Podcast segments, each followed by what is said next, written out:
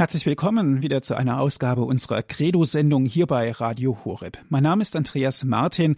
Ich freue mich, dass Sie jetzt eingeschaltet haben. Viele Grüße gehen auch an alle Zuhörer von Radio Maria und an alle, die uns über Radio DAB Plus hören im deutschlandweiten Programm. Sicherlich haben wir uns das alle nicht so vorgestellt. Alle haben wir das auch auf der anderen Seite immer wieder mal gehört. Ein Gejammer um die Kirche. Wo ist die Kirche? Wo sind die Priester? Wo sind die Gläubigen? Und so weiter. Wo sieht sich eigentlich die Kirche heute, könnten wir fragen. Nimmt sie überhaupt das wahr, was sie ist? Oder nehmen wir das wahr, was die Kirche ist? Das hat was mit innerer und äußerer Wahrnehmung zu tun. Entweltlichung oder Säkularisation ist unser Thema. Wo sieht sich die Kirche heute? Wenn wir Säkularisation besprechen, dann müssen wir auch über die Enteignung sprechen der Kirchen. Säkulierung heißt aber auch Verweltlichung. Also Sie merken schon, es geht ganz in die Tiefe heute Abend in unserer Sendung Credo und wir sprechen mit Herrn Pfarrer Dr. Achim Dittrich darüber. Er ist uns aus St. Ingbert zugeschaltet. Guten Abend, Herr Pfarrer Dittrich. Guten Abend. Schön, dass Sie sich die Zeit genommen haben. Heute sprechen wir eigentlich über uns. Wo sieht sich die Kirche heute? Entweltlichung oder Säkularisation? Aber zunächst darf ich Sie ganz kurz vorstellen. Sie sind Leiter einer Pfarreiengemeinschaft. Sie haben promoviert in Dogmatik. Ich habe es vorhin schon angedeutet, Entweltlichung oder Säkularisation. Da ist natürlich eine kleine äh, theologische Spitzfindigkeit auch drin. Säkularisation oder Säkulierung. Wo ist das Verhältnis? Was verstehen wir darunter? Ja, die, vom Begriff her, äh, ja, das meint zuerst die, die historischen Enteignungen, die äh, die Kirche in Europa ja seit dem 16. Jahrhundert äh, erfahren hat. Äh, es gab schon mal eine erste Enteignung ganz am Anfang bei den Franken zur Zeit von Karl Martell, aber das war eher eine kleine Episode, aber es war auch schon mal äh, ein kleiner Vorgeschmack, dass sich eben der Staat oder die staatliche Hoheit äh, über äh, kirchliche Besitzverhältnisse hinwegsetzt, enteignet. Äh, Im großen Stil ist es dann geschehen im 16. Jahrhundert zur Zeit der Reformation, als viele äh, Fürsten ja gebrochen haben mit dem Kaiser, mit äh, Rom, sich quasi autonom gemacht haben in politischer und religiöser Hinsicht. Und da wurde auch viel Kirchengut damals enteignet, viele Klöster, die aufgelöst wurden, auch äh, Fürstbistümer. Das ganze Spiel hat sich dann nochmal wiederholt äh, zur Zeit der Französischen Revolution links des Rheines und 1803 dann äh, auch im ganzen Reichsgebiet. Ähm, zur Zeit des Josephinismus in Österreich im äh, ja, in diesem Großreich Kaiser Josefs gab es schon Ansätze, dass eben der Staat über die Kirche, also zumindest ihre materiellen äh, Belange, ihre Immobilien verfügt hat, enteignet hat. Und ja, man könnte sagen, das ist alles lange zurück, aber wenn man aufmerksam heute auch die Diskussion hört, es gibt ja neben der Kirchensteuer die ja eigentlich nichts mit dem Staat zu tun hat, sondern das ist einfach eine Steuer, äh, die die Gläubigen zahlen für ihre Kirche und der Staat ist nur eingeschaltet als äh, Verwaltungsbehörde, die eben diese Steuererhebung und Weiterleitung äh, ja, organisiert und dafür auch entlohnt wird. Allerdings gibt es noch andere Zahlungen des Staates an die Kirchen, sowohl an die katholische wie die evangelische. Das hat man jetzt in den letzten Monaten immer wieder auch mal gehört die rühren eben von 1803 her, wo man also auch den Kirchen, ja, es waren also Dutzende von Fürst, Fürstbistümern und Klöstern und äh, kleineren Bistümern. Also es wurde die ganze kirchliche Landschaft damals umgegraben und der Staat hat sich damals teilweise auch verpflichtet, das, was er weggenommen hat, ähm, durch regelmäßige Zahlungen auszugleichen. Tja, als Ökonom sagt man dann, hat er auf Dauer einen schlechten Schnitt gemacht, weil es jetzt auch schon 200, über 200 Jahre her ist. Deswegen gibt es jetzt auch die Idee, das mit einer Einmalzahlung äh, abzuschließen, dass also die Kirchen wirklich ganz und gar selbstständig werden in ihren Finanzen, dass diese alten Verbindlichkeiten aufgehoben werden. Insofern reicht das Thema Säkularisation auch in die Gegenwart hinein. Äh, etwas anderes ist die sogenannte Säkularisierung. Das ist nicht völlig was anderes, aber es ist ähm, allgemeiner. Es geht einfach um das Thema Verweltlichung äh, der Kirche beziehungsweise auch der Gesellschaft. Ähm, wir haben ja Staaten und Gesellschaften gehabt und teilweise gibt es das heute noch im muslimischen Bereich, wo eben äh, ja die Kirche eine große Rolle spielt, wo es eine Staatsreligion gibt, bis hin zu einer Theokratie, also wo ähm, der Papst beziehungsweise im muslimischen Bereich dann äh, die, die Ayatollahs zum Beispiel im Iran ähm, ja wirklich auch massiven Einfluss haben auf den Staat und auf die äh, Rechtsprechung, auf die Gesetzgebung. Ähm, Säkularisierung bedeutet in, de, in, der Hinsicht, dass also ein Staat ganz und gar säkular wird, also dass das Kirchliche äh, nicht verbindlich ist für alle Staatsangehörigen, sondern quasi im privaten Bereich angesiedelt ist. Das ist eigentlich unser Zustand äh, in Deutschland. Es gibt ein Reichskonkordat. Allerdings gibt es dann eben noch das allgemeinere Phänomen Säkularisierung, dass also im allgemeinen gesellschaftlichen Leben, in der gesellschaftlichen Lebenswirklichkeit äh, alle Phänomene also zumindest was die Öffentlichkeit angeht, äh, zur Seite gedrängt werden, unterdrückt werden. Das verstehen auch manche heute als Säkularisierung oder notwendige Säkularisierung, dass man also den Kirchen die öffentliche Sphäre nimmt. Und das ist natürlich ein Angriff auf äh, die Kirche, die ja missionarisch zu sein hat und das eben nicht nur im stillen Kämmerlein, im Privaten sein kann. Da sind wir schon beim Kern angelangt. Herr Pfarrer Dr. Dittrich, woher kommt das? Woher kommt denn dieser Mainstream? Ja, es ist also, sagen wir mal so, es ist nicht eindimensional. Es ist ein Hin und Her. Ähm, es gibt Kräfte in Europa, also man muss heute wirklich auch von Europa sprechen, weil vieles sich tatsächlich auf europäisch, europäischer Ebene abspielt. Ähm, Kräfte, die also vom, die massiv ähm, eigentlich gottlos sind, also die, die betonen, dass sie atheistisch sind und entsprechend verlangen, dass ähm, eben das Kirchliche auch aus dem öffentlichen Bereich, aus den Schulen, aus dem ganzen karitativen und sozialen Bereich hinausgedrängt wird, dass also der Staat angeblich wirklich ganz und gar neutral ist in, äh, ja, in religiöser Hinsicht, wobei dann gerade diese äh, Atheisten, diese Militanten kann man fast sagen, also zumindest verbal militant, ähm, ja dann dabei übersehen, dass sie selbst ja auch eine Weltanschauung vertreten und ihre Weltanschauung im Prinzip zum Maßstab der Öffentlichkeit machen möchten. Ähm, es gibt aber natürlich auch genug Kräfte, äh, die also die bestehenden Staatskirchenverträge schützen und eigentlich den Kirchen, also den Beitrag der Kirchen zum öffentlichen Leben äh, und auch die Freiräume, die da gegeben sind und auch einzelne Privilegien, die das schützen und äh, ja, wertschätzen können. Ist es denn eigentlich, wenn wir jetzt mal in die Zeit reinschauen, war es ja durchaus üblich, dass dieses Gehabe auch immer wieder aufgekommen ist. Gehört das eigentlich zu unserem Glauben dazu oder ist das jetzt was, was komplett neu entstanden ist in der heutigen Zeit? Ja, wenn wir die Geschichte zurückschauen, nicht nur in die christliche, aber natürlich speziell in die äh, christliche Geschichte, dann sehen wir, es ist, hat immer das Spannungsfeld gegeben, also öffentliche Sphäre, Politik, äh, Regierung, Staat äh, und eben die Kirche, der Glaube.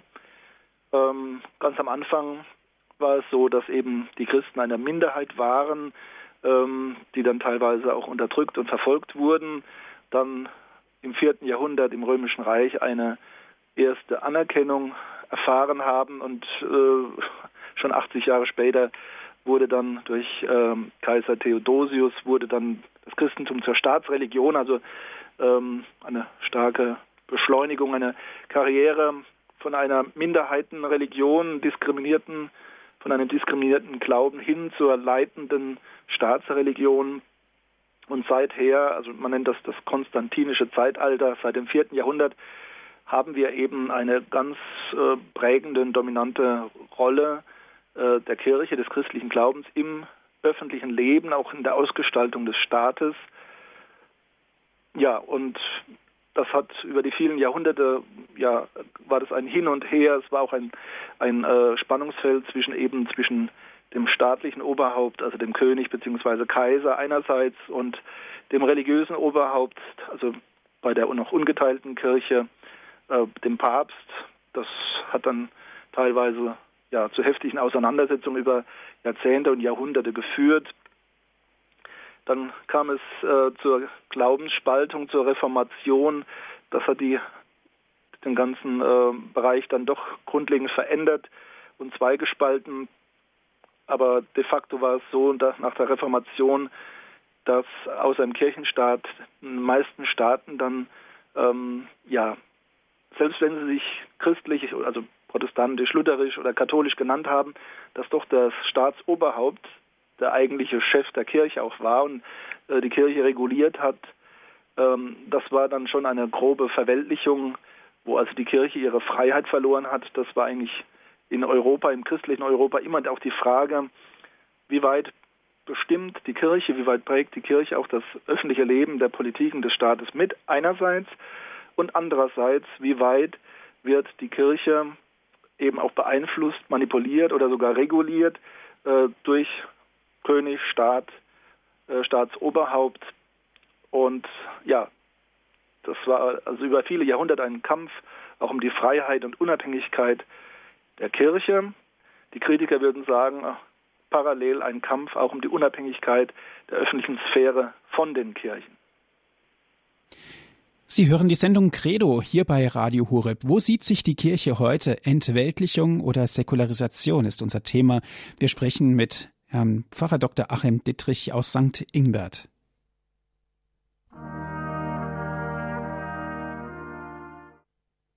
Wo sieht sich die Kirche heute, ist unser Thema unserer Sendung Credo hier bei Radio Horeb. Wir sprechen mit Herrn Pfarrer Dr. Achim Dittrich. Wo sieht sich die Kirche heute? Wir haben vorhin vor der Musikpause einen Blick auch in die Weltgeschichte geworfen. Herr Pfarrer Dr. Dittrich, jetzt schauen wir in die Heilige Schrift ganz explizit bei Johannes oder bei Paulus.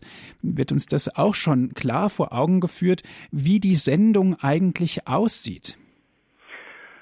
Ja, also das Evangelium, besonders Johannes, aber dann auch Paulus, äh, lassen eigentlich keinen Zweifel daran, dass wir eben in der Welt nicht eigentlich zu Hause sind, dass wir in der Welt immer als Pilger unterwegs sind. Wir haben eine Sendung in die Welt hinein, das ist eindeutig, das sagen alle Evangelien. Am Schluss haben wir den Auftrag, geht hinaus in alle Welt und macht alle zu meinen Jüngern, tauft sie im Namen des dreifaltigen Gottes, äh, macht alle Geschöpfe mit dem Evangelium bekannt.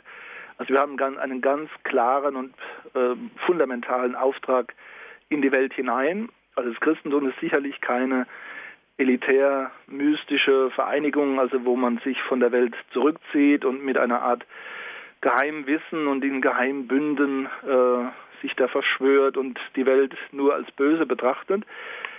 Aber das sieht man, wie gesagt, bei Johannes und Paulus sehr deutlich.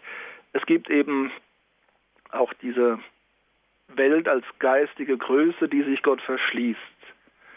Ähm, also man muss diesen Begriff Welt in der Bibel dann schon schauen, in welchem Zusammenhang er steht, was gemeint ist. Das eine ist es eben ja der Lebensraum der Menschheit, den Gott ihr geschenkt hat, äh, die Schöpfung und Welt dann auch in dem Sinne, dass der Mensch äh, hier einen Kulturauftrag hat, hier in Eigenständigkeit und Freiheit wirken und walten darf.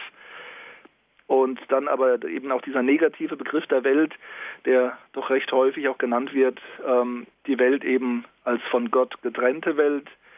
Äh, denken wir bei, beim Johannesevangelium gleich an den Anfang, an den berühmten großen Prolog, der immer am Weihnachtstag gelesen wird.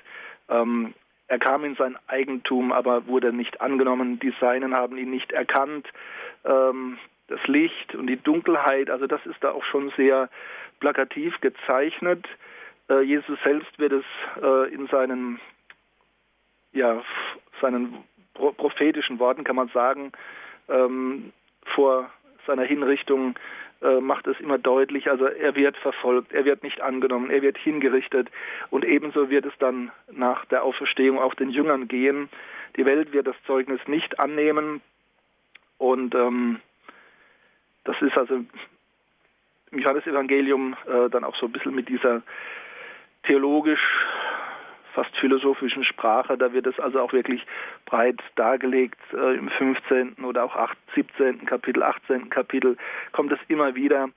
Ähm, er, Jesus Christus, ist vom Vater in die Welt hinabgestiegen. Er, der eine Sohn, der wahre Gott vom wahren Gott.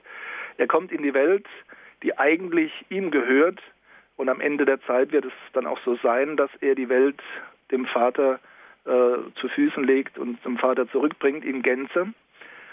Aber zunächst in dieser Zwischenzeit, äh, die eigentliche menschliche Geschichte, in der wir stehen, ist es eben dieser, dieser Distanz, diese Trennung, auch dieser Kampf zwischen dem Licht und dem Dunkel, zwischen äh, der Gemeinschaft mit Gott, dem Glauben, dem Evangelium, der Kirche auf der einen Seite und eben der Verweigerung, der, der Abwehr, des Nicht-Erkennen-Wollens äh, auf der anderen Seite, also die Welt, die eben vom Widersacher, vom Satan beherrscht ist, vom bösen Geist, der die Menschen von Gott trennen möchte. Nichtsdestotrotz bleibt der Auftrag bestehen, nicht die Welt fliehen, sondern in die Welt hineingehen, ohne sich ihr anzupassen. Der Christ soll in der Welt sein, aber nicht von der Welt. Insofern äh, war zu allen Zeiten der Begriff klar, äh, der Christ und die Kirche dürfen nicht verweltlichen. Das war früher eigentlich Standard. Im ja, Mitte 20. 20. Jahrhundert äh, kam dann eben eine neue Offenheit, eine neue Wertschätzung für die Welt. Ein Höhepunkt war das Dokument dann während des Zweiten Vatikanium, äh, Vatikanums Gaudium et Spes, ähm, das auch teilweise etwas optimistisch war in der, von der Zeitatmosphäre auch. Äh, und viele haben dann im Kon danach eigentlich gesagt, ja, also diese alte Distanz zur Welt und diese Vorsicht und dieses sich nicht verweltlichen dürfen, das ist jetzt aufgegeben. Man ist also mit einem Optimismus äh, da ja, vorangeschritten, äh, der eigentlich vergessen hat, was auch einfach im Evangelium steht und was gültig ist für alle Zeiten. Die Welt und die Menschen haben sich nicht verändert. Es gibt nach wie vor eben den, die ungute Welt, die von Gott getrennte Welt. Das ist nicht schwer zu erkennen, das hat sich nicht geändert. Ja, und insofern gilt das biblische Wort, dass wir in, aber nicht eben von der Welt sein sollen. Das gilt auch für heute. Inwieweit projizieren Sie das in die heutige Zeit? An was können wir das festmachen?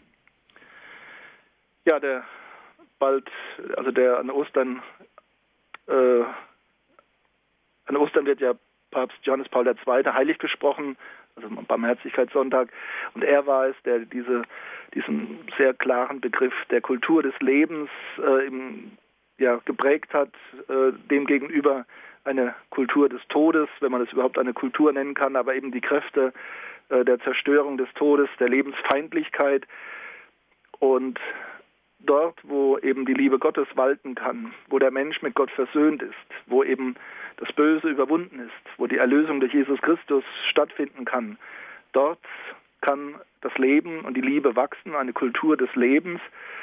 Und es gibt aber eben auch vielfach und in der Breite die Verweigerung des Menschen, der eben auch der gefallene Mensch ist, also der von der Erbsünde her, von der Erbschuld her eben eine äh, angeborene Distanz zu Gott hat und so, soweit er darin verharrt, äh, ist er ja getrennt von Gott und sehr anfällig für äh, die Verführungskräfte des Bösen.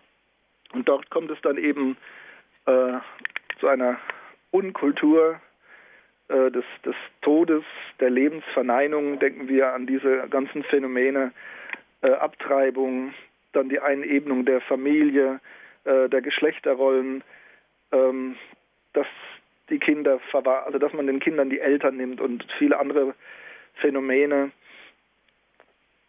Es ist nicht in jeder Zeit prägt sich das äh, identisch aus und auch nicht an jedem Ort zur gleichen Zeit, aber wir haben viele Phänomene, wo also ganz massiv dann diese Lebensfeindlichkeit, diese Unkultur äh, zutage tritt. Es ist eben dieses Urproblem des Menschen. Er ist gerufen, in der Gemeinschaft mit Gott zu leben, als Kind Gottes, als Geschöpf, aber es steckt ihm äh, diese Versuchung und diese Ursünde in den Knochen, äh, selbst zu sein wie Gott, also Gottes nicht zu bedürfen, sich von Gott abzuwenden, sein eigener Herr und Schöpfer zu sein. Das können wir heute auch äh, erkennen in dem nach wie vor ungebrochenen Fortschritts- und Technologieglauben, der meint, also es ist nur noch eine Frage der Zeit, bis der Mensch sich technisch ja medizinisch äh, ja selbst neu erschaffen kann und vor allen Dingen auch die, die Todesgrenze dann überschreiten kann, sich prolongieren und verewigen kann.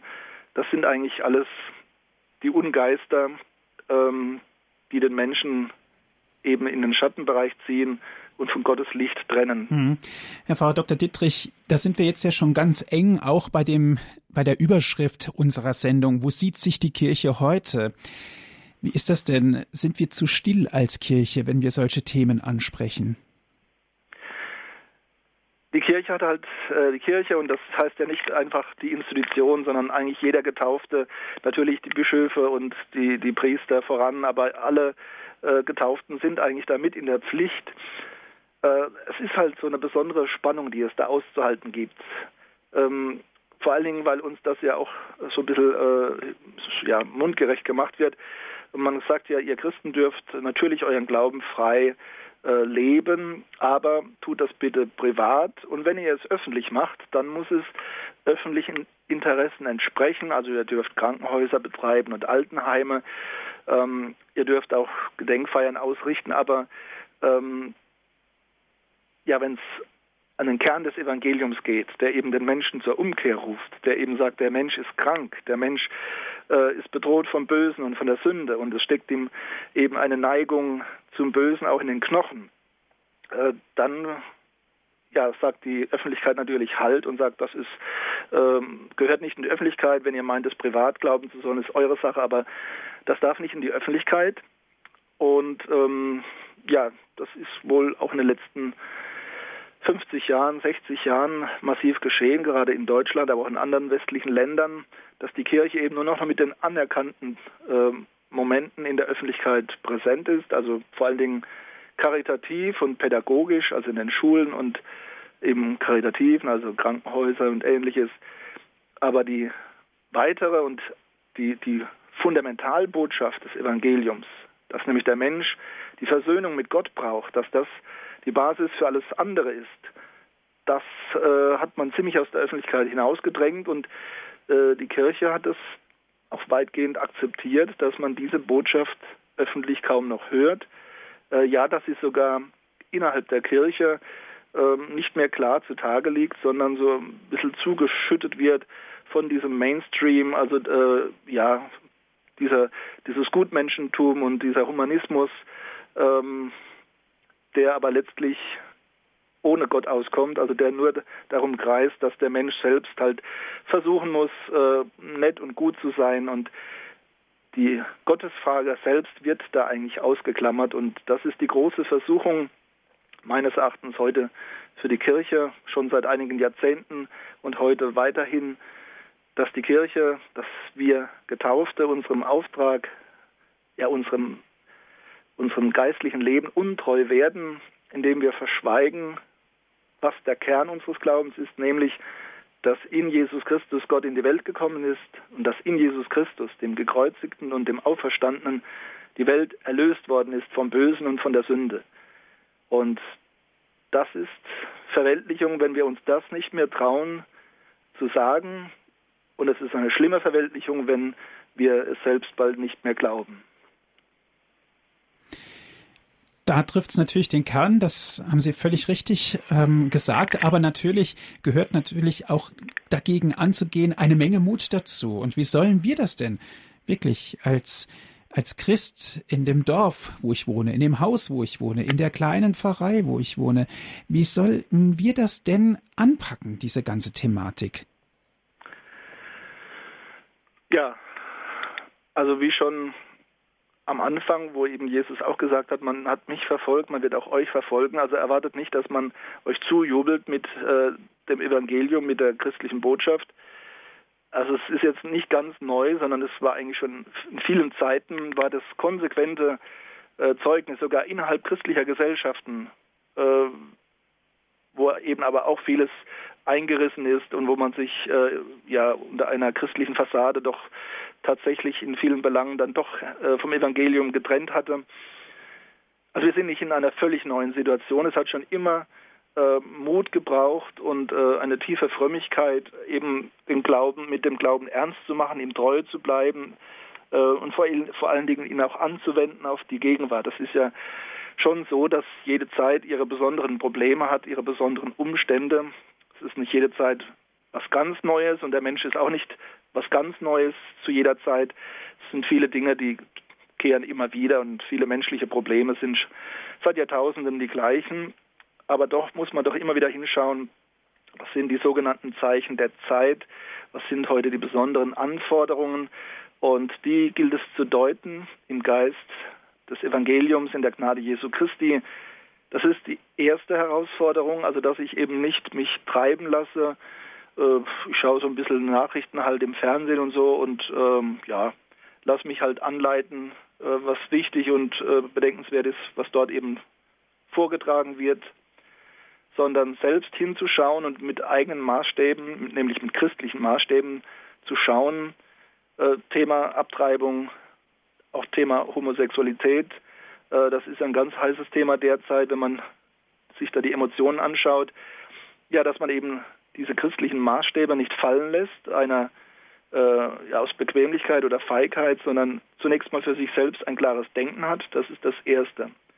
Und das Zweite ist dann eben, äh, wenn ich gefordert bin, je nachdem, auf welches Amt ich habe, wenn ich äh, Verkündigeramt habe in der Kirche, bin ich stärker gefordert, äh, als jetzt der Laie, aber von der Taufe her sind wir alle gefordert, äh, ja, Zeugnis abzulegen. Das muss nicht immer in der, im großen Wort, in der Rede sein, aber dass mein Leben stimmt und passt, das ist das eine, das konkrete Verhalten. Aber manchmal auch für den einfachsten Christen kommt der Moment, wo er Farbe bekennen muss, wo er quasi ja in einer Gesprächsrunde zum Beispiel oder auch bei einem Arbeitgeber wegen irgendeiner Sache dann sagen muss, nein, äh, das geht nicht, ich kann das nicht von meinem Glauben her, äh, das kann ich nur ablehnen. Wir hatten jetzt in England einen Fall, wo eben eine Krankenschwester ähm, ja ihr Kreuzchen tragen wollte und der Arbeitgeber verlangt hat, dass sie das ablegen muss. Das ist vielleicht so eine Situation, wo ich Farbe bekennen muss, äh, wo ich Christus treu sein muss und wo ich nicht kneifen darf. Aber manchmal ist es viel banaler in irgendeiner kleinen Gesprächsrunde ähm, bei irgendeiner geselligen Veranstaltung, wo vielleicht das Thema Glaube, Kirche, äh, ja, angesprochen wird, diskutiert wird und wo vielleicht Falsches oder Abschätziges gesagt wird, wo ich dann wirklich für den Glauben eintreten muss. Und zwar nicht im Sinne einer Besserwisserei oder einer Partei, sondern wirklich, weil das Evangelium äh, die Wahrheit ist und diese Wahrheit allen Menschen das Heil bringt. Also nicht nur, weil ich Recht haben möchte äh, und weil das mein, mein Club quasi ist, sondern ähm, mit dem Evangelium das Heil für alle Menschen gekommen. Und wenn ich für das Evangelium eintrete, dann bedeutet das Heil für mich und Heil auch für alle Mitmenschen. Mhm. Da wird es natürlich ganz konkret, nicht nur so vor sich hin glauben und frömmeln, sondern dann auch Farbe zu bekennen und sagen, jawohl, und dazu stehe ich und das ist auch meine innere Überzeugung. Ja, wir dürfen dabei nicht militant werden und wie gesagt, es soll auch nicht besserwisserisch sein. Ähm, man muss auch öfter mal Geduld haben, muss auch versuchen, die richtigen Worte zu finden, also nicht gleich äh, ja mit der Wahrheit den anderen um die, äh, die die Wahrheit den anderen um die Ohren hauen. Ähm, manchmal sind auch die die Themen gar nicht so einfach. Also es gibt Themen, da ist es relativ klar. Äh, Abtreibung, das ist äh, eindeutig äh, Tötung ungeborenen Lebens. Also da hier wird ein Mensch getötet. Äh, da gibt es keine Diskussion. Ähm, aber ähm, es gibt andere Themen, wo eben ja, wo man so oder so betrachten kann. Da muss man dann aufpassen. Das ist die sogenannte Unterscheidung der Geister. Ähm, also gerade im politischen Bereich gibt es schon Bereiche, das kann man, äh, kann durchaus sein, dass der eine Christ in der Partei und der andere Christ in der Partei ist. Ähm, also da braucht es viel auch Mühe und Verstand. Also es ist nicht bequem, es ist nicht einfach Christ zu sein und konsequent christlich zu leben. Sie hören die Sendung Credo hier bei Radio Hureb. Wo sieht sich die Kirche heute? Entweltlichung oder Säkularisation? Das ist heute unser Thema. Wir sprechen mit Herrn Pfarrer Dr. Achim Dittrich aus St. Ingbert.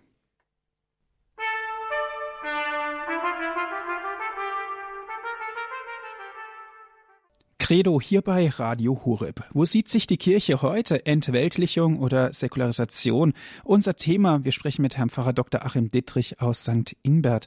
Herr Pfarrer Dr. Dittrich, Entweltlichung und dann sehen wir natürlich auch diesen Titel. Wo sehen wir uns eigentlich heute? Wenn wir von der Kirche sprechen, dürfen wir nicht nur vom Papst sprechen, nicht nur von Rom und was weiß ich, sondern wir müssen von uns sprechen. Wir alle sind ja schließlich Kirche und nur noch mal um diesen Blick an uns selber nachzujustieren. Der Papst, Papst Benedikt XVI., emeritierter Papst, hat natürlich dieses Wort auch sehr geprägt, Entweltlichung, nämlich in der Freiburger, berühmten Freiburger Rede.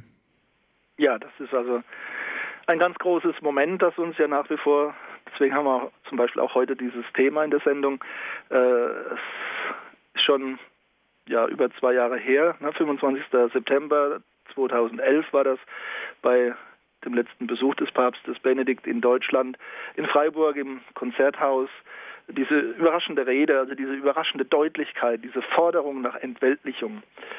Ähm, auch der Begriff überraschte, ich weiß nicht, ob er, ob es, ob er früher existiert hat, ähm, aber es war sicherlich kein allgemeiner Sprachgebrauch. Wir kennen alle die Verweltlichung, obwohl die auch in den letzten Jahrzehnten dieses Problem nicht mehr groß angesprochen wurde. Also man wollte die Welt umarmen und so für sich gewinnen und hat irgendwo auch vergessen, welche Probleme in der gottlosen Welt äh, vorhanden sind und dass die nicht einfach äh, wegzureden sind, äh, dass es da massive Widerstände und auch Gefahren gibt, auch gerade für die Kirche, auch im Sinne der, der Anpassungen, der Konventionen, der Bequemlichkeit.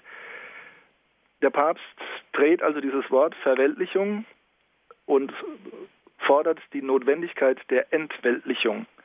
Und das nicht nur beiläufig in einem Halbsatz, sondern wirklich, es ist der Kern dieser Rede vor äh, vielen kirchlich Engagierten, die da in der, im Freiburger Konzerthaus versammelt waren.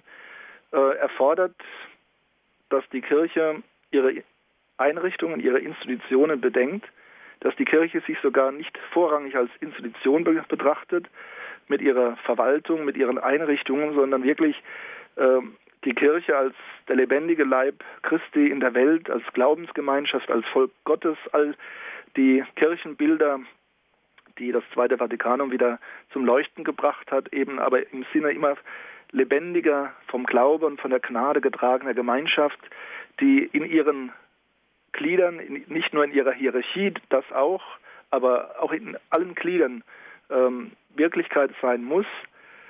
Und ja, wenn man heute so hört, äh, Kirche, das, da denkt jeder erstmal, also entweder an ein Gebäude oder eben an die Institution, aber gar nicht oder sehr spät eigentlich daran, dass er selbst Anteil hat an dieser Kirche. Also zumindest für uns Katholiken ist das klar. Ich bin ein lebendiger Teil der Kirche. Äh, ich vollziehe auch diese Zugehörigkeit, diese sakramentale Zugehörigkeit zur Kirche als Glied des Leibes Christi, als lebendiges Glied, wie Paulus sagt, äh, wenn ich die heilige Kommunion empfange.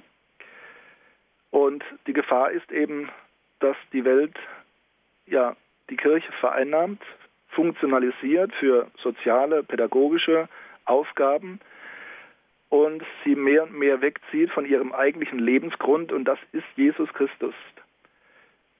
Paulus macht uns das sehr, sehr deutlich. Unsere Heimat ist im Himmel. Wir sind Pilger in dieser Welt. Äh, wir haben hier eine Aufgabe, wir haben einen wichtigen Weg zu gehen und einen wichtigen Beitrag zu bringen, aber wir dürfen uns hier nicht häuslich einrichten. Also wir, die Welt, das Diesseits ist nicht das Ganze, sondern es ist nur ein Teil, ein Moment der größeren Wirklichkeit.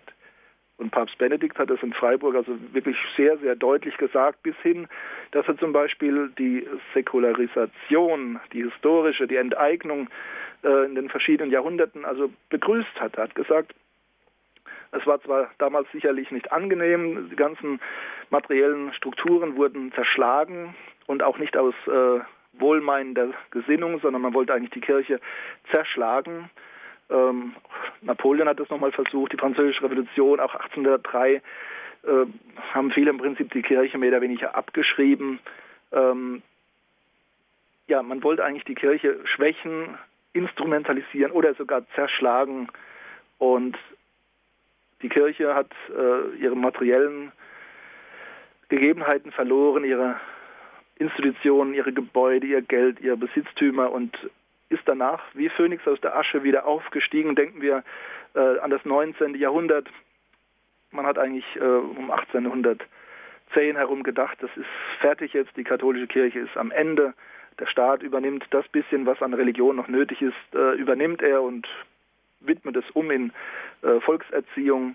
Und die Kirche, die katholische Kirche ist als Volkskirche aufgestiegen, äh, völlig unerwartet und wirklich mit, einem Dynam mit einer Dynamik, mit einem Elan, der vom Evangelium gespeist war. Das meint der Papst, wenn er also die positiven Konsequenzen dieser Säkularisation bedenkt und so ein wenig schaut er da auch auf die Gegenwart.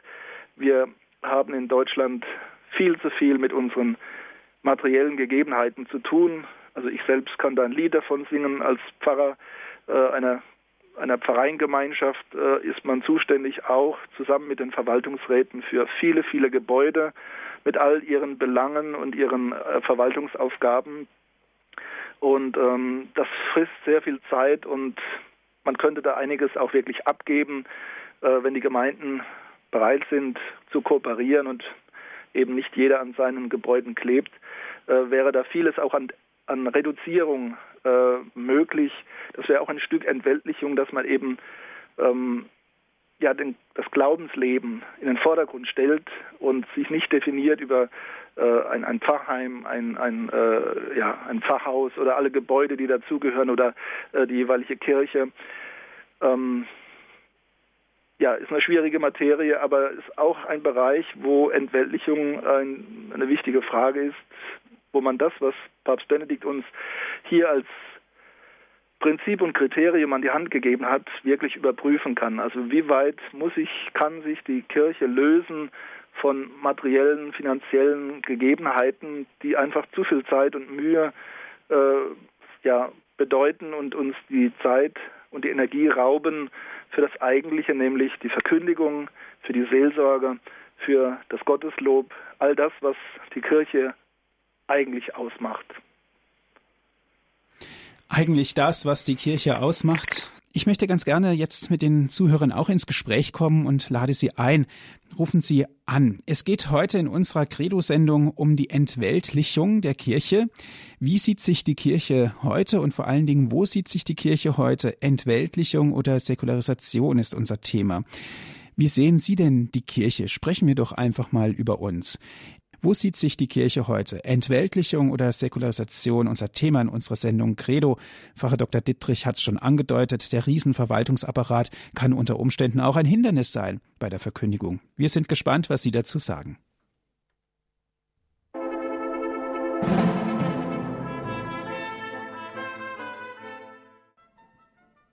Sie hören die Sendung Credo bei Radio Hureb. Wo sieht sich die Kirche heute? Herr Pfarrer Dr. Dietrich, einen ersten Zuhörer darf ich begrüßen. Es ist Herr Fürstenberg. Er ruft an aus dem Eichsfeld. Guten Abend.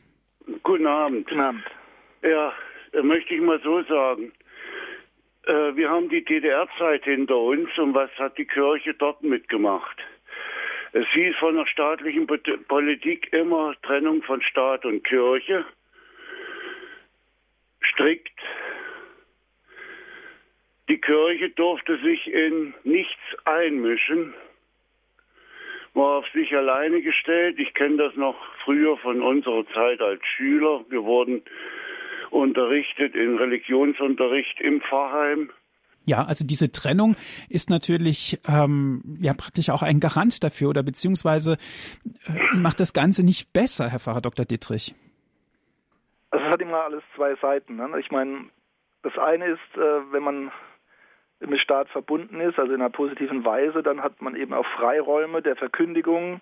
Ähm, also zum Beispiel ist es eine schöne Sache, dass wir in die Schulen gehen können und können dort Religionsunterricht halten.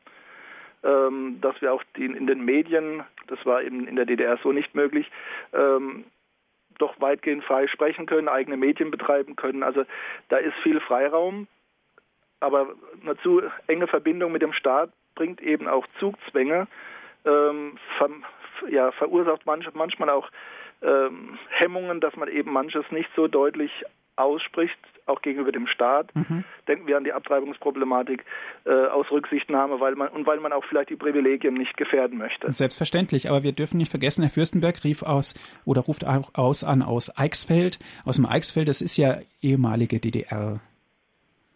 Wie war das denn da ganz genau mit Kirche und Staat? Ähm, ja gut, also die DDR-Verhältnisse kenne ich ein bisschen äh, aufgrund familiärer Bande.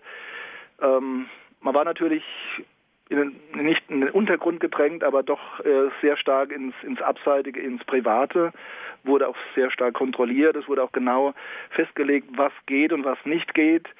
Ähm, es hatte auch seine Vorzüge äh, damals, weil es doch sehr familiär war. Es war auch irgendwo, also so wurde mir das immer berichtet, ähm, es war doch auch sehr authentisch. Das hatte nämlich auch seinen Preis. Also man hat, äh, wenn man zum Beispiel ein junger Mensch war, äh, hat die Jugendweihe nicht mitgemacht und äh, wollte später studieren und so Sachen, dann gab es schon Probleme. Dann bedeutete Jugendweihe nicht mitgemacht oder nicht in der FDJ, äh, dass man keine Karriere machen kann.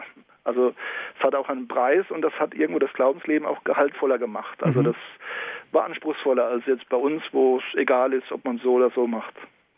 Gut, herzlichen Dank. Das war Herr Fürstenberg aus dem Eichsfeld. Es geht weiter mit Frau Werner. Sie ruft an aus dem Bayerischen Wald. Guten Abend. Guten Abend. Guten Abend. Äh, vorhin äh, ist ja das Wort gefallen von Christus bekennen und also wir sollen es.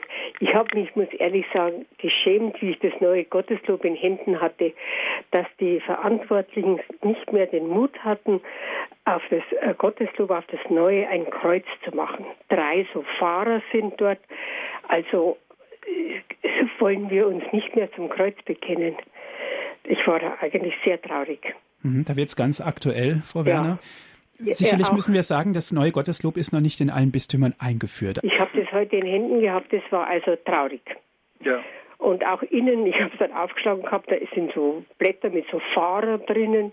Also wo, wo bleibt denn da die christliche Verkündigung? Mhm. Kritische Anmerkung, Herr Pfarrer Dr. Dittrich. Ja, also das unterstütze ich. Also ich sehe das genauso. Ich habe das schon notiert bei anderen Büchern, die jetzt frisch herausgekommen sind für den kirchlichen Bedarf, also unser Beerdigungsbuch, Taufmanuale. Ähm, also man scheut sich vor den klaren christlichen Symbolen, irgendwelche Wellenlinien und ähm, also das ist mangelnder Bekennermut, finde ich einfach. Also wenn wir es nicht mehr uns nicht mehr trauen, auf, ein, auf unser Gotteslob, auf unser kirchliches Gesangbuch ein eindeutiges christliches Symbol äh, aufzudrucken, ähm, das ist schon ein Indikator, dass etwas nicht stimmt in unserer Kirche in Deutschland. Äh, mein Vorschlag ist, es gibt schöne Schutzhüllen für das Gotteslob und die Schutzhüllen gibt es mit einem schönen äh, klassischen Kreuz, wie das früher war. Frau Werner, gute Idee, Dankeschön. oder? Mhm. Dankeschön für Ihren Anruf. Herr Pfarrer Dr. Dittrich, wie ist das denn? Wer redet denn da mal mit den Verantwortlichen, auch der Diözesen, die denn praktisch auch ihr Okay geben müssen, zum Beispiel für das Taufrituale und so weiter? Da gibt es Kommissionen, die eben von den Bischöfen, von der Bischofskonferenz eingesetzt werden. Äh, das wird also auf vielen Ebenen erarbeitet. Äh, letztendlich sind es die Bischöfe, die hier das letzte Wort sprechen. Die kriegen natürlich viel zugearbeitet, da wird auch viel vorgeschlagen und äh, die Bischöfe können sich nicht mit allem bis ins Detail beschäftigen, aber schlussendlich sind sie, beziehungsweise die Bischöfe, Weihbischöfe, die delegiert wurden, ähm, sind die Verantwortlichen und haben das letzte Wort und äh, letztlich ist es auch immer der Bischof selbst, der dann für seine jeweilige Diözese da äh, vorne unterschreibt und das Buch freigibt für die offizielle Verwendung. Aber es ist nicht nur auf dieser bischöflichen Ebene, wir finden das auch auf der Diözesanebene und auch eben in unserem Verein ähm, eine Scheu, klipp und klar zu unseren Symbolen zu stehen. Äh, da muss man eigentlich auch den Fisch dazu nehmen. Ähm, viele haben auf dem Auto äh, den Fisch als klar natürlich äh, antikes Christenzeichen. Ichtüs. Mhm. Ichtüs. Äh, aber das ist schon so speziell, ähm, dass das viele gar nicht wissen und wahrnehmen. Also gut, mittlerweile hat sich ein bisschen umgesprochen. Der Fisch hat irgendwas mit Christen zu tun, aber äh, es ist dann doch nicht so ein deutliches Zeichen, wie wenn ich zum Beispiel jetzt äh, ein klares Kreuz drauf hätte. Also nichts gegen den Fisch, aber er ist auch, finde ich, schon eine Abschwächung. Und so gibt es viele andere Dinge, äh, wo wir uns doch ein bisschen, ähm, ja, ein bisschen verstecken.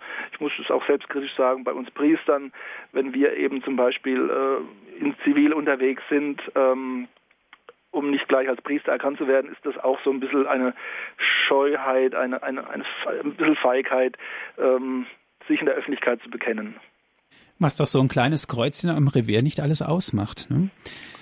Es geht weiter mit Frau Schieb aus Nussloch, ruft sie an, das ist in der Nähe von Heidelberg. Grüß Gott, Frau Schieb. Grüß Gott, Herr, Herr Martin und Herr Grüß Gott, Pfarrer Dietrich. Ich habe, ja, Sie haben ge äh, vorhin gesagt, man muss auch mal bekennen und man muss auch mal sich zur Kirche, wenn sie verunglimpft wird oder verächtlich gemacht wird, sich äußern. Da muss ich sagen, gestern Abend, nein, nicht gestern, am 22, am Mittwochabend, ich war in der Messe in St. Ilge, musste mich mit hinfahren lassen, weil ich kein Auto habe und war dann um sieben zu Hause und habe dann gedacht, jetzt schau mal die Tagesschau, die habe ich gesehen und habe da, ich gucke normalerweise nur die Tagesschau und sonst nichts am Fernsehen, alles kann man vergessen, was da kommt. Habe aber dann mal rumgezippt und dann kam in Bayern eine Diskussion. Ich kann ja die Sendung sagen, ist ja egal, wir sind ja in Radio Horeb. Bürgerforum live. Und da ging es los, das Übliche wieder, ne, das Übliche. Zölibat und so weiter. Ein, ein ganzer Saal voller Leute.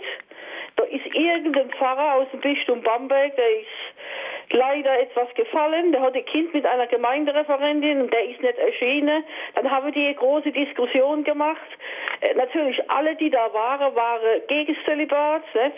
Das ist nicht mehr modern, das ist altmodisch ist von gestern und dann hat auch dieser, dieser Moderator und Sie, Sie sind sogar eingetreten in diesen Verein schon vor kürzerer Zeit, da hat mir, da ist mir der Gaul gestiegen. Dann habe ich ausgemacht. Jetzt ist es so, ich muss Medikamente nehmen zum Schlafen. Ich habe den Brief da nicht gestern äh, am selben Abend geschrieben, sonst werde ich wahrscheinlich nicht schlafen können. Bin aber dann am nächsten Tag, als ich, ich, ich arbeite nur bis um eins, ich schaffe weniger, dass ich öfter in die Messe gehen kann. Ich lebe ehelos, arm und grausam, für die Schönstadtbewegung an. Hab mich hingesetzt und hab denen mal einen Brief geschrieben. Ich kann den jetzt nicht vorlesen, sonst wird die Sendung mhm. sprengen.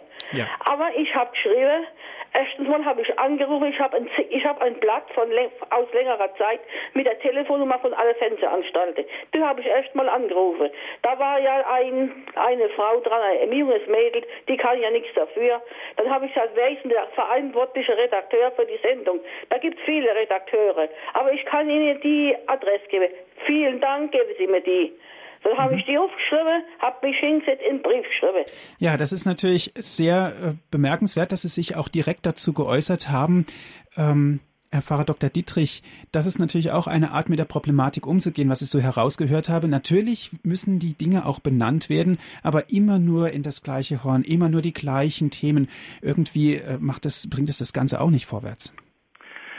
Ja, das ist so der, das Armutszeugnis eigentlich für unsere öffentlichen Medien. Also es sind so ein paar äh, Leiern, die da immer wieder angeschlagen werden und also ich finde es auch furchtbar flach, also und teilweise halt auch unfair, weil dann nicht wirklich, also auch wirklich äh, Vertreter eingeladen werden, also die auch wirklich erklären, warum zum Beispiel der Zölibat so wichtig und so, so, so geistlich fruchtbar für die Kirche ist und auch ein Segen für alle Menschen ist.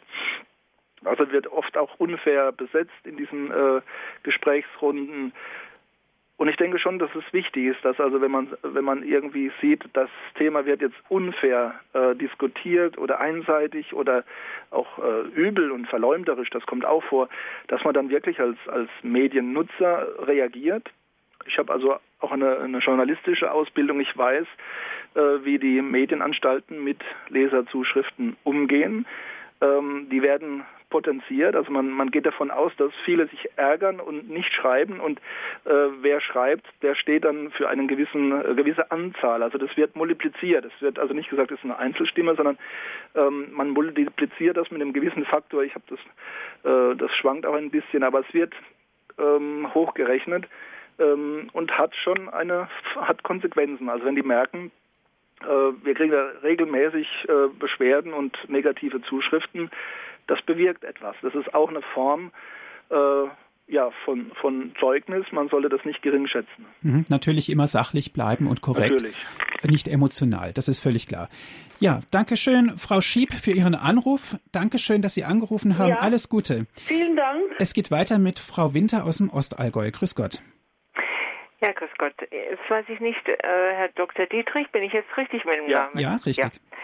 Ähm, ja, also äh, diese Diskussion, was die Dame vorhin sagte, die habe ich auch gesehen. Aber grundsätzlich, ich ähm, hätte vielleicht äh, so an alle Priester eine eine Aufforderung, äh, dass sie sich mal mit dem Segenspfarrer vom Allgäu, Augustinus Hieber, der in Meratshofen 30 Jahre gewirkt hat, über den ich manchmal Vorträge halte, sich damit einfach zu beschäftigen. Ein Priester, wie der eigentlich alles fertig gebracht hat, fast jedes Wunder ähm, von äh, von der Hitlerzeit und über über alles über gesund äh, machende Menschen, also über Heilungen, über äh, dass dass er konnte in den Himmel schauen, das heißt äh, in die russischen Soldaten den Eltern sagen konnte, ob die schon gestorben sind, ob die wieder zurückkommen und so weiter. Also unglaubliches ähm, Gnaden vom lieben Gott, aber wodurch? Durch ein ganz, ganz demütiges Priesterleben, durch ein segensreiches Priesterleben und äh, da denke ich mir, diese ganzen Diskussionen, äh, Zölibat und so weiter, das könnte man sich alles schenken, wenn man sich einfach mal an solchen Priestern, Pater Pius auch zum Beispiel, aber der, so hoch will ich gar nicht greifen. Äh, Pfarrer Hieber war ein ganz einfacher Priester, aber so unglaublich segensreich und ich glaube, dann würde es bei uns allen anders aussehen, bei uns einfachen Menschen, aber auch in der Priesterschaft. Vielleicht wäre das einfach mal ein Anstoß, das ein bisschen weiterzugeben. Ich wünsche Ihnen Gottes Segen und Gott. Dankeschön Danke. für Ihren Anruf. Herr Pfarrer Dr. Dittrich. Ich denke, was ganz wichtig ist, also wir sollten, wenn wir ja, Zeugnis geben wollen äh, und wenn wir eigentlich auch streiten wollen für den Glauben, für das Evangelium, natürlich das auch äh, immer nicht als, äh, als was nur dynamisch Äußerliches betrachten, sondern sollte immer geerdet sein in der Frömmigkeit, unserem Gebet, ähm, es ist auch manchmal nicht hilfreich, wirklich auf alles draufzuspringen, also sich über alles aufzuregen und überall äh, dann das Wort zu ergreifen. Also gerade bei Diskussionen, die immer wieder im Kreis herumführen, ähm, manche Dinge, da ist dann auch wirklich auf Dauer das stille Zeugnis, äh, das echte Zeugnis stärker.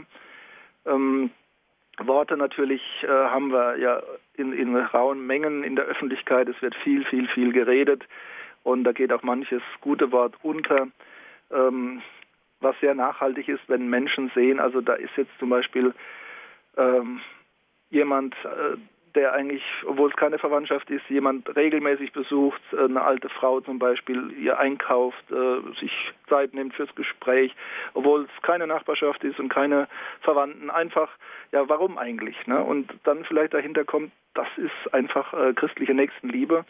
Das sind manchmal auch Zeugnisse, die stärker sind als tausend Worte. So ist es. Natürlich spielt auch eine große Rolle die Priester, aber auch die Demut. Wir denken alle auch an den Patron der Priester, der Kleriker, den heiligen Pfarrer von Ars der uns das Ganze auch vorgelebt hat. Also wir sind eigentlich in der Zeit, aber auch gleichzeitig mit der Vergangenheit eng verbunden, was dieses Thema betrifft, Herr Pfarrer. Ja, also dieses, dieses sich festmachen an Jesus Christus, äh, also es ist ja teilzunehmen an dieser, dieser Bewegung, dieser Gnade, die da in die Welt gekommen ist. Ähm, das schöpfen wir eben nicht aus uns selbst. Ich habe vorhin schon gesagt, man muss aufpassen, dass man da nicht äh, auch irgendwie so eine Besserwisserei oder eine Parteilichkeit äh, vollführt. Also nur weil ich das jetzt vertrete, müssen es die anderen auch akzeptieren. Also dass man wirklich auch, dass, dass das alles in der Liebe geschieht, äh, weil wir unseren Mitmenschen Gutes tun wollen, sei es als Laie, sei es als Priester. Das muss wirklich von Jesus Christus, von der Liebe Gottes herkommen. Und äh, ich bin auch überzeugt, wenn wir diese Verbundenheit mit Christus pflegen, dann wird uns der Geist Gottes auch immer zu erkennen geben, was nötig ist, ob hier Schweigen besser ist oder eben das mhm. offene Wort oder äh, diese oder jene Tat. Ähm, wir kennen ja dieses Wort, ähm, wo es heißt im äh, in der, also ja, im Evangelium sagen wir, ähm, wo Jesus sagt, ähm, überlegt euch nicht, was ihr zu eurer Verteidigung sagen sollt, sondern ähm, der Heilige Geist wird es euch eingeben. Und ich denke, das ist in vielerlei Hinsicht äh, richtig, dass wir einfach keine großen Pläne schmieden, keine großen äh, Strategien, sondern einfach aus der Verbundenheit mit Christus ähm, unseren Alltag gestalten, als Verantwortliche in der Kirche, als Priester, als Bischöfe, als Laien, äh, als Mitarbeiter in den Gemeinden. Ähm, wir werden dann immer erkennen, was notwendig ist und werden auch das rechte Zeugnis geben können. Es geht weiter mit einer nächsten anonymen Hörerin. Sie ruft an aus der Nähe von Koblenz. Grüß Gott. Ja, grüß Gott. Ich höre gerade die Sendung. Es ist alles wunderschön und gut, aber gerade kam mir so die Gedanken, äh, es wird ja wirklich sehr viel gesprochen, sehr viel diskutiert. Und was ich so spüre, es fehlt einfach in der Kirche an Sühneseelen, ein, ein Menschen, die einfach die wahre Nachfolge Christi gehen und alles ähm, Jesus, also mit Jesus tragen und Gott aufopfern. Ich kenne selber äh, persönlich eine Sühneseele, die 50 Jahre im Bett lag äh, die hat also sehr gelitten und ihr Leben äh, Gott aufgeopfert für die Bekehrung der Priester. Und nur durch Gebet, nur durch Opfer hat sie viele Priester wieder zum äh, wahren Glauben, äh, ja, die lebte leider in, äh, im Ausland. Mhm ist schon verstorben, aber äh, ich hatte sehr guten Kontakt zu ihr. Sie hat mir sehr, sehr viel beigebracht und äh, ja, auch äh, in dem Buch Das Licht der Liebe von Patricia M. Delvin, äh, Del, ach, Delvin, ich weiß, also eine amerikanische äh, Frau, die blind ist und die schreibt, wie man wirklich aufopfert. Mhm. Aufopfern für andere, aufopfern für uns, aufopfern für Priester, Herr Pfarrer Dr. Dittrich. Ja, unser Gesamtthema ist ja Entweltlichung. Ähm, Gott möchte in die Welt kommen. Er möchte wieder die Gemeinschaft mit den Menschen und gerade auch in die verschlossene Welt, zu den verschlossenen Menschen. Und äh, jeder Mensch, der sich auf Gott hin öffnet, der öffnet eine Tür, dass Gott eintreten kann und wir sind da eben nicht immer nur Einzelne, sondern sind füreinander auch verantwortlich. Und es muss jeder überlegen, wie er an seinem Platz und wenn er schwer krank ist und immer im Bett liegen muss, ist er auch nicht unnütz, sondern hat auch die Möglichkeit, nicht nur selbst in Verbundenheit mit Gott zu leben, sondern eben auch äh, ja nicht nur Zeugnis zu geben, sondern auch was für die Mitmenschen zu tun, äh, indem er zum Beispiel sein Leiden aufopfert, äh, Sühne leistet. Es gibt also viele Möglichkeiten, dass wir eben diese von Gott getrennte Welt ja für Gott öffnen. Es sind manchmal nur kleine Öffnungen, aber das Licht äh, hat eine gewaltige Wirkkraft und wenn es einmal irgendwo durchbricht, dann kann es große Räume erhellen. Wunderbar. Dankeschön. Ein schönes Schlusswort, was Sie uns gegeben haben. Ein Licht, was uns erhält, was alle Wohnräume erhält. Liebe Hörerinnen und Hörer, gerne gibt es diese Sendung auch zum Nachhören auf CD. Ich lade Sie ein, rufen Sie unseren CD-Dienst an und bestellen Sie sich einen Mitschnitt dieser Sendung 08328 921 120. Unsere Telefonnummer noch einmal 08328 921 120 und von außerhalb Deutschlands 0049 8328 921 120. Auf der Internetseite von Radio Horeb www.horeb.org gibt es die Sendung zum Herunterladen auf den Computer. Herr Pfarrer Dr. Dittrich, darf ich Sie zum Ende jetzt um den Segen bitten? Gerne. Barmherziger Gott, wir danken dir, dass du uns nicht uns selbst überlässt, dass du zu uns kommst, dass du mit uns bist in Jesus Christus. Wir bitten dich, brich unsere verschlossene Welt als Ganze, aber auch in uns, unsere Verweltlichung, brich sie auf und erfülle uns mit deiner Gnade, mit deinem Geist, mit deinem Licht, dass wir wahrhaft in Gemeinschaft mit dir leben können. Das gebe Gott der Dreifaltige, der Vater, der Sohn und der Heilige Geist. Amen. Gelobt sei Jesus Christus. In Ewigkeit. Amen. Das war die Sendung Credo hier bei Radio Horeb. Mein Name ist Andreas Martin. Ich darf mich verabschieden. Alles Gute.